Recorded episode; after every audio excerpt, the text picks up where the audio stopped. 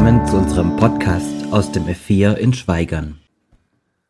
So, letzte Woche hatten wir hier einen Gemeindeworkshop, das ganze Wochenende durch. Und wir haben angefangen mit diesem ersten Teil von unserem neuen Jahresthema, wo es ums Bleiben geht. Was heißt das eigentlich? Und Armin Jans von Liebenzell hat uns mit reingenommen, hat den Startschuss gegeben für die neue Predigtreihe, die wir damit jetzt auch weitermachen. In Jesus bleiben. Und ich wünsche es mir, dass wirklich jeder von euch, der hier sitzt, das für sich innerlich realisiert. Das ist nicht irgend so ein Nebenthema, sondern das ist richtig zentral wichtig. Das ist es doch, was wir brauchen. In Jesus bleiben, in ihm. Jeder von uns, so oft versuchen wir es voller Elan, dass wir unser Leben selbst auf die Reihe kriegen und wir strengen uns an und sind diszipliniert und alles. Und dann wundern wir uns, warum es manchmal hinhaut und manchmal halt auch gar nicht. Wir wundern uns, warum es schief geht. Dabei erklärt Jesus das sehr, sehr deutlich, auch wenn es ein tieferes Geheimnis dahinter irgendwie ist. Wir müssen in ihm bleiben. Er schärft es auch seinen Jüngern immer wieder ein, die ja mit ihm rumziehen. Ey Leute, vergesst das nicht ohne mich, wenn ihr nicht an mir dran bleibt, könnt ihr nichts tun. So ähnlich wie dieses Glühbirnenmännlein hier auf der Folie. Das braucht die Verbindung zur Stromquelle, sonst kann es nicht wirklich leuchten. Und genauso brauchen auch Christen die Verbindung zu Jesus Christus, sonst wird das leer. Sonst läuft sich das leer und am Ende ist kein Licht mehr da. Letzte Woche haben wir schon über einiges gesprochen. Was heißt denn das jetzt konkret in Jesus bleiben? Wie pflegen wir unsere Beziehung zu Jesus? Woran erkennen wir eigentlich, ob wir jetzt in Jesus geblieben sind oder nicht? Oder gibt es eine große Vielfalt? Menschen können sehr unterschiedlich sein. Jesus soll also die Quelle sein. Wie machen wir das? Und Armin Jans, dieser Referent, hat, äh, wie ich finde, wunderbar aufgezeigt, da kann jeder von uns verschiedene Zugänge zu haben. Also manchmal denkt man, also was du da machst, das hilft deinem Glauben, das bringt mir gar nichts. Und vielleicht andersrum und man steht schnell in der Gefahr, sich das gegenseitig abzusprechen, den eigenen Zugang. Aber so ist es nicht. So soll es nicht sein. Die von euch, die am Samstag mit dabei waren, erinnern sich vielleicht, wir hatten hier im Raum so ganz viele Abreißzettel, also wo man abreißen konnte. Was ist denn mein Zugang? Wo merke ich, das bedeutet für mich, in Jesus zu bleiben? Was könnte es für dich heißen? Ich habe euch nochmal diesen Überblick mitgebracht. Ich habe einfach mal die Zettel eingescannt, deswegen sind die auch so krumm und schief. Aber ich fand das richtig gut. Ich hoffe, man kann es lesen. Lest sie euch nochmal durch. In Jesus zu bleiben könnte heißen, das und das und das. Ich gebe alles hin. Ich will ihm dienen. Bibel lesen, ne, weiter studieren und so. Da gibt es so viele verschiedene Elemente. Und ihr merkt wahrscheinlich schon beim Durchlesen, haben manches davon, das quält mir gleich, ne, das ist meins. Sollte ich vielleicht mehr machen, weiß nicht. Und manches habe ich jetzt noch nicht so ausprobiert oder fällt mir vielleicht schwerer.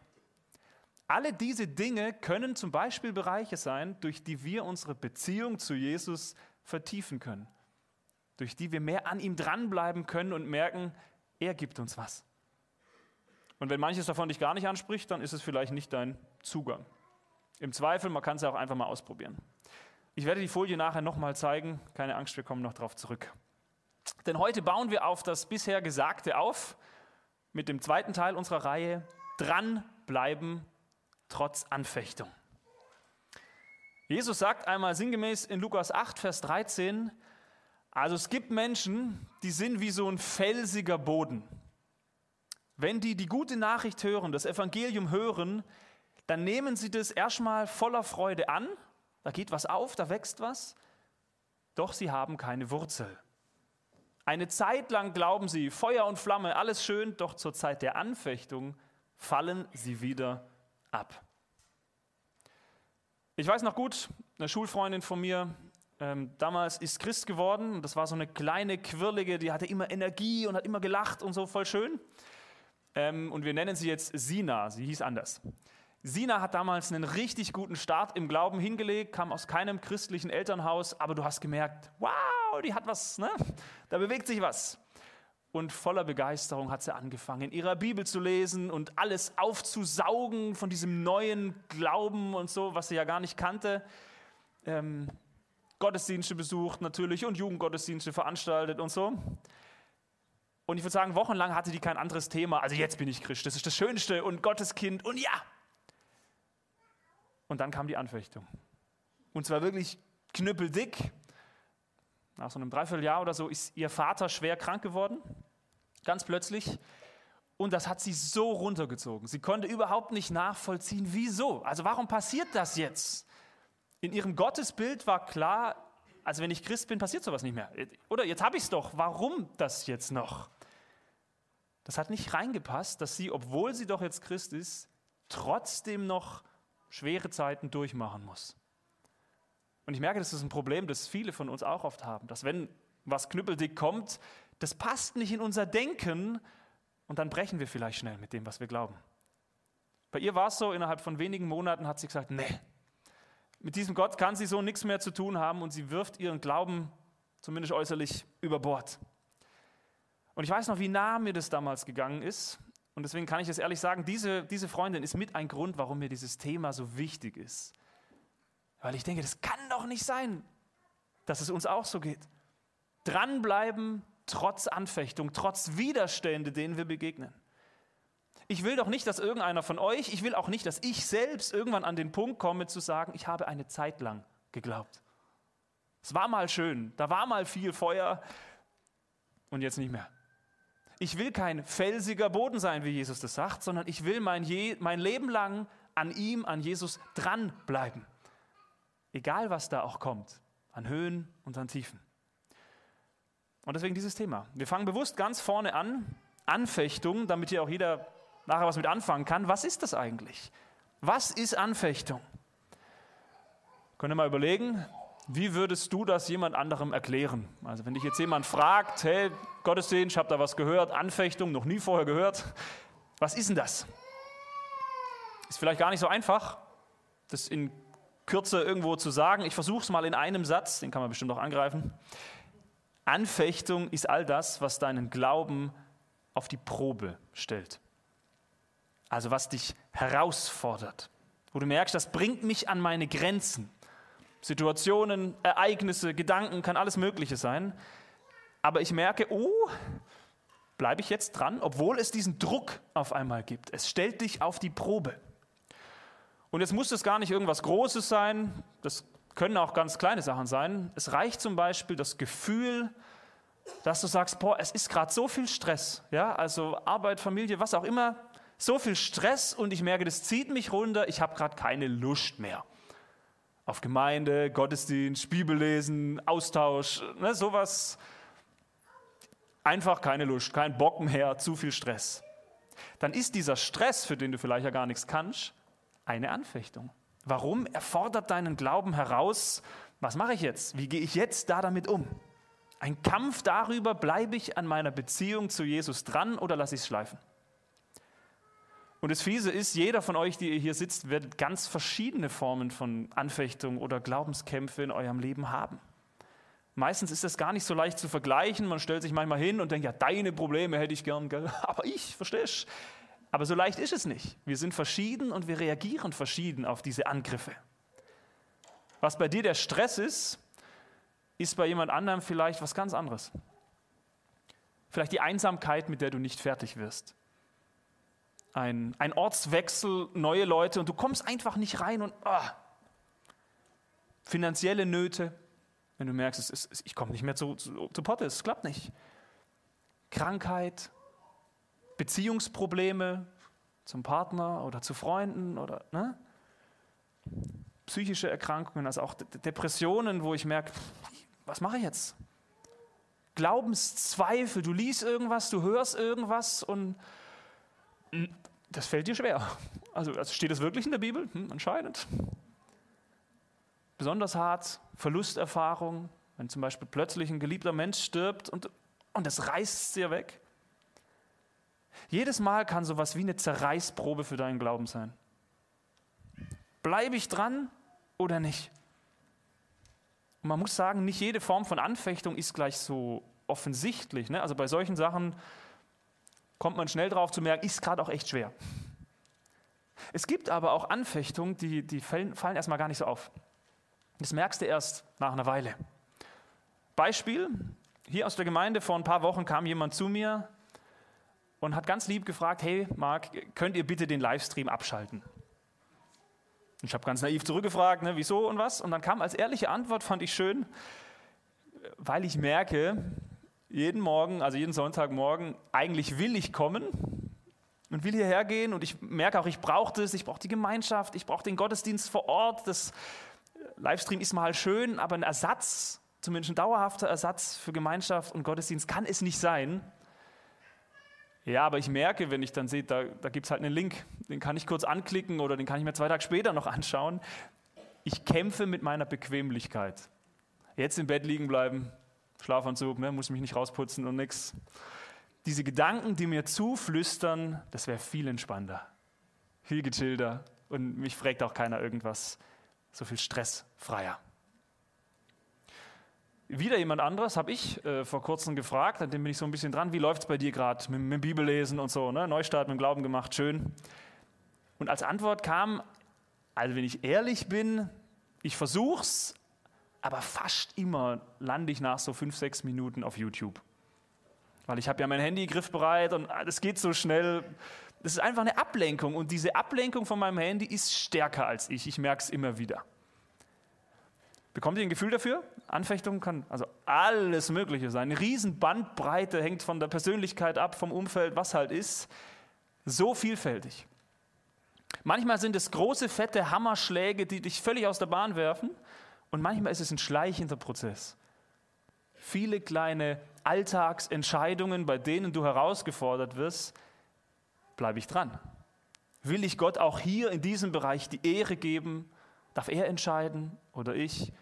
Will ich meinem Glauben treu sein, auch in so ganz kleinen Sachen, wo mich vielleicht kein Mensch sieht, würde mich nie, also keiner wird mich verrüffeln. Ne? Anfechtung. Manchmal bringt es einem ja sogar Nachteile, gell, wenn man treu bleibt im Kleinen. Und weil ich glaube, dass es so wichtig ist, dass man sich regelmäßig selbst darüber reflektiert, was sind das für meine Kämpfe, wo muss ich vielleicht besonders darauf aufpassen. Deshalb habe ich gedacht, wir machen jetzt eine kurze Pause, also zwei Minuten oder so. Und jeder von euch, ich auch, lasst uns uns doch kurz Zeit nehmen, um darüber nachzudenken, um uns ehrlich zu hinterfragen, wo hat meine Beziehung zu Gott vielleicht ihre wunden Punkte, ihre dunklen Flecken, Sachen, wo ich merke, da stimmt es eigentlich nicht oder stehe ich immer wieder in der Gefahr. Was ist deine Anfechtung?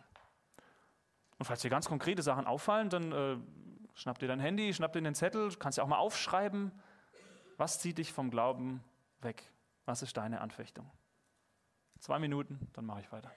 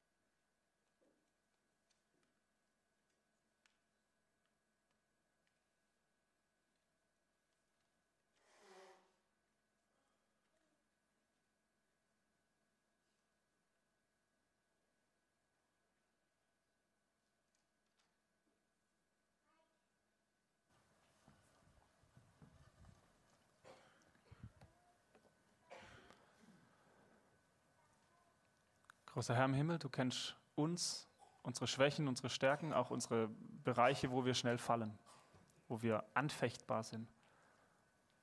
Und ich bitte dich um deinen Geist, um deine Stärke, um Glauben, der von dir kommt, der uns immer wieder neu antreibt. Hab du Dank, dass du uns treu bist, egal wie untreu wir dir sind. Und genau in diesem Wissen immer wieder neu zu dir zu kommen. Fang du mit uns von vorne an. Herr, stärke du uns, dass wir dir ähnlicher werden und dass wir dranbleiben können. Amen. Manch einer hat vielleicht nach zehn Sekunden schon gesagt, das wird mir zu lang.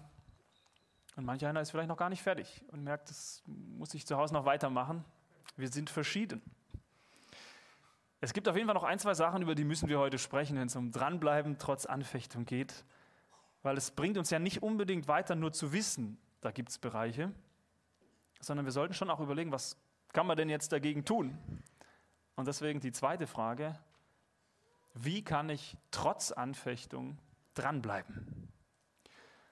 Könnte man ganz viel zu sagen. Ich beschränke mich gleich auf eine Person, denn in der Bibel gibt es so viele Geschichten und Personen, die genau so was durchmachen. Anfechtung, schwere Kämpfe, Zeiten. Denen mutet Gott was zu und irgendwie schaffen sie es am Ende trotzdem. Also am Ende bleiben sie an ihm dran, sie gewinnen. Und eine dieser Personen, die mir ganz arg durch den Kopf gegangen ist, wo ich so beeindruckend finde, man kann von diesem Kerl so viel lernen, das ist der alttestamentliche Prophet Daniel. Manche von euch kennen die Geschichte gut, manche weniger. Ein bisschen was schauen wir uns an. Wir schreiben das Jahr 605 vor Christus. Der babylonische König Nebukadnezar erobert nach zweijähriger Belagerung die Hauptstadt Jerusalem. Und Daniel, der arme Tropf, das ist ein junger Mann, man weiß es nicht genau, aber irgendwo zwischen 12 und 20 Jahren, der zur jüdischen Oberschicht gehört hat und der deshalb zusammen mit etlichen anderen in das weit entfernte Babylon verschleppt wird. Denkt mal drüber nach. Glaubt ihr nicht auch, Daniel könnte uns was über Anfechtung sagen? So das ein oder andere Persönliche, wie es ihm damals gegangen ist. Zwei Jahre erlebt er diesen Belagerungskrieg mit all den Schrecken, was da mit reinkört. Er verliert seine Heimat, seine Familie und dann muss er den Peinigern, also denen, die auch noch schuld dran sind, denen muss er gehorchen und folgen in ein fremdes Land mit einer fremden Sprache, mit seltsamen heidnischen Gebräuchen, die er so auch nicht kennt. Ich behaupte, das alleine hätte doch schon gereicht für uns, oder? Also stellt euch vor, das wäre uns passiert. Wahrscheinlich hätte manch einer von uns seinen Glauben schnurstracks über Bord geworfen. Wie kann Gott sowas zulassen? Ich verliere hier alles. Danke dafür. Entfernung Jerusalem-Babylon, etwa 800 Kilometer Reisestrecke. So lange sind die da losgezogen und dann kommt der gute Daniel da irgendwann an. Und um sie dort angekommen, kulturell noch weiter zu entwurzeln und auch um aufzuzeigen, also wir sind ab jetzt eure Herren, wir haben euch zu sagen, wie es läuft. Deshalb bekommen er und seine Freunde neue heidnische Namen. Weiß jemand, wie Daniel ab jetzt genannt wird? Belshazzar, Dankeschön. So ähnlich wie der König, genau. Also ein späterer. Belshazzar bedeutet so viel wie der Gott Bel schütze sein Leben. Also die haben wirklich versucht, da was aufzuindoktrinieren von außen. Und es wird deutlich durch diese Namen, auch durch die seiner Freunde, die Babylonier versuchen mit aller Macht, dass die eben nicht mehr ihren Glauben leben, ihre Kultur da mitbringen, hier die Juden und ihren Gott, an den sie glauben. Sie versuchen ihnen mit dem, was sie können, den Glauben abzuerziehen. Und ich weiß gar nicht, ob wir überhaupt in der Lage sind, uns da richtig emotional reinzuversetzen und uns das vorzustellen, was das für ein gesellschaftlicher Druck gewesen sein muss. Ja? Also hier in unseren Kreisen beschwert man sich manchmal, wie die Gesellschaft äh, abbaut und was da an Werten nicht mehr da ist und so. Das ist nichts im Verhältnis zu dem. Da sind alle auf einmal gegen dich. Da ist der Daniel mit seiner kleinen Clique von Freunden, die er ja zum Glück hat, komplett abgeschnitten, allein. Sein komplettes Umfeld, die Leute, mit denen er zu tun hat, seine Lehrer, die sie da die nächsten Jahre erziehen werden, also alle sind gegen ihn. Stell dir vor, dein Nachbar lacht dich aus für alles, was du tust, dein Arbeitgeber zieht dich runter. Ne? Und wenn du aufs Rathaus gehst, dann sagen sie, also dich behandle, dich, äh, deinen Fall bearbeite ich als letztes. Ne? Also wirklich alles im Umfeld. Wäre es aus unserer klassischen äh, weltlichen Sicht nicht total naheliegend, dass man sich jetzt anpasst? Also, dass man seinen Glauben halt ein bisschen runterschraubt. Man muss das ja nicht so öffentlich leben. Kann man seinen Glauben nicht auch einfach nur innerlich bekennen? Reicht es nicht? Versteht ihr? Also, ich bin Christ, aber das muss ja keiner wissen. Das sind so Gedanken, die können einem da kommen. Muss ich mich als Kriegsgefangener jetzt wirklich so dumm anstellen und mir noch mehr Probleme aufhalsen, indem ich meinen Glauben öffentlich lebe? Ist doch dumm. Christen dürfen doch auch schlau sein, oder? Ne? Also da gibt es dann so innere Argumentationen, wo fange ich an, meine Kompromisse zu leben, damit ich nicht so viel Schaden von habe. Und ich glaube, jeder von uns wäre in so einer extremen Situation zumindest innerlich sehr ins Schwitzen gekommen. Wie lebe ich jetzt meinen Glauben? Wie rede ich da jetzt drüber? Kannst auch für dich überleben. Also wenn, wenn du sagst, du bist Christ, ja, wissen das deine Nachbarn? Wissen das deine Arbeitskollegen, deine Familie? Oder sagst du, ah, das muss ja jetzt nicht, ne? vielleicht lachen die. Innerlich, äußerlich, wie sehr bekenne ich das? Und falls du sagst, doch, die wissen das, ja, sehen sie es auch an deinem Verhalten, also merken die das, so wie du lebst? Oder versuchst du, weil es einfach einfacher ist, so gut wie es nur geht, in der Masse mitzuschwimmen, nicht aufzufallen? Also ihr merkt, das hat seine Grenzen bestimmt, aber ich finde diese Frage ganz schön zentral. Möglichst kein Ärger, dann wird der Glaube kompromissbereit irgendwo zurückgesteckt. Und jetzt lesen wir von Daniel, dass er sich von Anfang an in seinem Herzen fest vornimmt, ich will meinem Gott treu sein. Ich werde mich hier nicht verunreinigen, ich werde hier nicht mich irgendwo anpassen, sondern eher an der ersten Stelle. Für alle, die bei diesem Gemeindeworkshop mit dabei waren, Treue, da müsste es eigentlich klingeln, das war einer der zwei großen Aspekte, die Armin Jans versucht hat, uns vor Augen zu halten, wenn es darum geht, in Jesus zu bleiben. Wisst ihr noch? Erster Aspekt, Zeit. Hat gesagt, also dran zu bleiben hat was mit Dauer zu tun, mit Aushalten zu tun, auch von schwierigen Situationen. Und das zweite war der Treue-Aspekt. An Gott dran zu bleiben bedeutet ihm im Glauben die Treue zu halten. Mit allem, was das heißt. Und ich finde, da schimmert mal wieder durch, dass Glauben halt nicht nur eine einmalige Entscheidungssache ist und dann lebt man sein Leben irgendwie weiter, sondern das hat was mit einer dauerhaften, realen Beziehung zu tun, die ich lebe, die ich pflege. So wie ich meiner Frau, wo sitzt du da oben? Egal. So wie ich meiner Frau damals äh, am Traualtar versprochen habe, ich will dir treu sein. Ich will dich lieben und dich ehren, in guten wie in schlechten Zeiten. Gilt immer noch. Genauso ist das auch mit Gott. Also dieser Vergleich, den zieht die Bibel ja auch immer wieder. Auch Jesus zieht den. Wenn wir uns dieser Beziehung zu Gott als Christen bewusst sind, Gott, ich will dir treu sein, ich will dich lieben, ich will dich ehren, dann werde ich es automatisch runterbrechen auf meinen Alltag und mir gut überlegen, wo gilt das, wo gilt es vielleicht nicht, hoffentlich gilt es überall. Dann werden wir es so viel leichter haben, auch an ihm dran zu bleiben, wenn diese Beziehung uns vor Augen steht. Und Daniel macht es uns vor, in guten wie in schlechten Zeiten. Und deswegen Empfehlung, Lest dieses Buch durch, lest seine Geschichte und ihr werdet feststellen, wie er uns das ganz konkret vorlebt. Trotz aller Anfechtungen an Gott dranbleiben. Kurzer Auszug. Was tut Daniel, als ihm befohlen wird, so potenzielles Götzenopferfleisch von der Tafel des Königs zu essen? Er sagt, nein, Gott will es nicht. Ich möchte mich hier nicht verunreinigen als Jude. Und es ist mir egal, was mir das voraussichtlich für Nachteile einbringt. Im Grunde sagt Daniel, ich bin bereit für meinen Glauben alles hinzugeben. Das war einer dieser Zettel. Was tut Daniel, als König Nebukadnezar im Zorn befiehlt, alle seine Berater und Wahrsager und was es gibt, die lasse ich alle umbringen?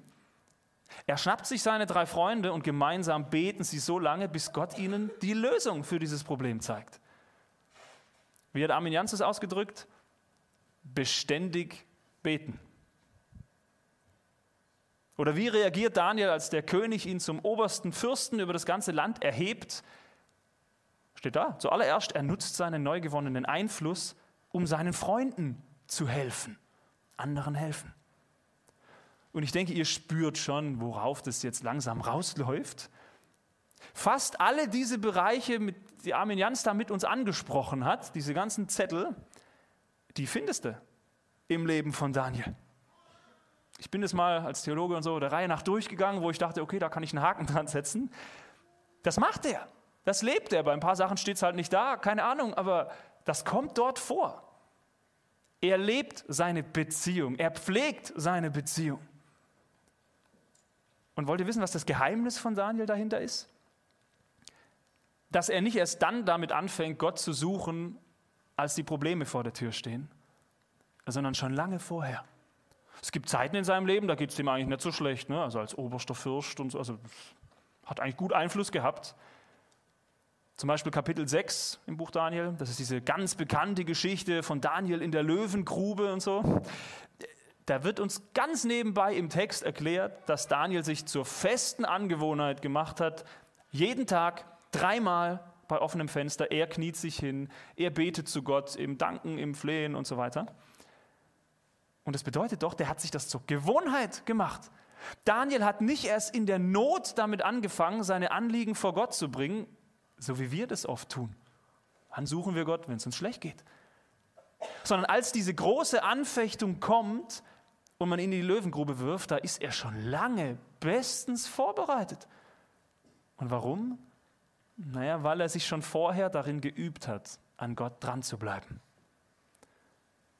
Und wisst ihr, bei allem, was man hier und da noch vertiefend sagen könnte, ich glaube, das ist das eigentliche Geheimnis diese Beziehung zu Gott zu pflegen, zu leben, zu ihm zu kommen, nicht erst, wenn es Not am Mangel ist, sondern jetzt, heute damit anfangen. Fang schon heute, hier und jetzt an, diese Beziehung zu pflegen. Hör auf, dir selbst einzureden und so falsche Kompromisse zu machen. Ja, grundsätzlich will ich schon. Wir sind ganz oft so intellektuelle Christen. Ne? Wir haben viel verstanden im Kopf. Ja, das wäre das wär gut und das wäre gut und so. Aber heute passt es mir halt nicht so. Zu viel im Alltag drumherum. Na, gerade dann. Keine Kompromisse. Mach's doch ganz praktisch. Diese 18 Bereiche, es gibt bestimmt noch mehr. Wenn du sagst, das oder das würde mich theoretisch ansprechen und du für dich sagst, also wahrscheinlich würde das meinem Glauben helfen, ich würde mich hier weiter rein vertiefen, dann entscheide dich doch jetzt dazu zu sagen, okay, diesen Bereich, den, den will ich größer machen. Heute noch, heute Mittag, heute Abend, wann auch immer. Und ich glaube, du wirst genau wie Daniel feststellen, dass es am Ende ein Zusammenspiel ist. Dass es am Ende nicht deine Disziplin ist, die, die dir hilft, dran zu bleiben, sondern Gott selbst, der sagt, jawohl, das wollte ich, dass du kommst, dass du das möchtest, dass du das willst. Und ich gebe dir nachher das Gelingen dazu. Ich, Gott, gebe dir am Ende die Kraft zum Durchhalten. Und damit ist die Predigt fertig. Ich sage Amen. Habt ihr einen Punkt? Irgendwas davon, wo er sagt, das nehme ich mit? Das wäre mein Wunsch. Und ich bete.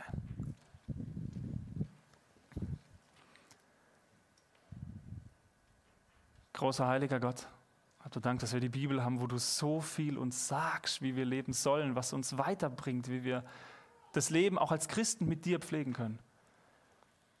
Hab du Dank, dass es nicht die eine Schwarz-Weiß-Antwort geben muss, unter die wir uns alle drunter kuschen, sondern du gehst individuell auf uns ein. Du weißt, was wir brauchen.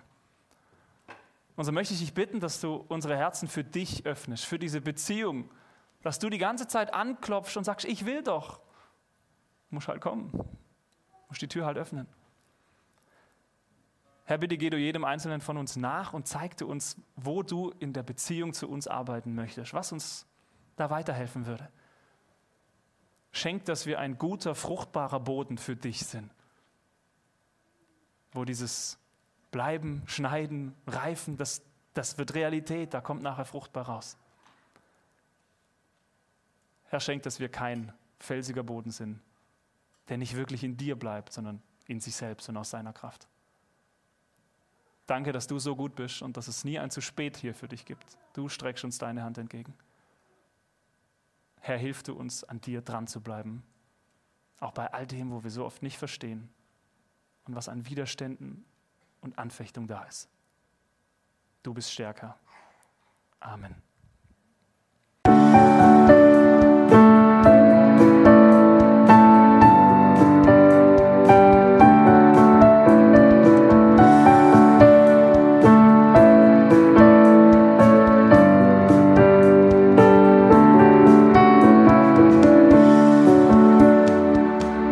Dass du dir die Folge bis zum Ende angehört hast.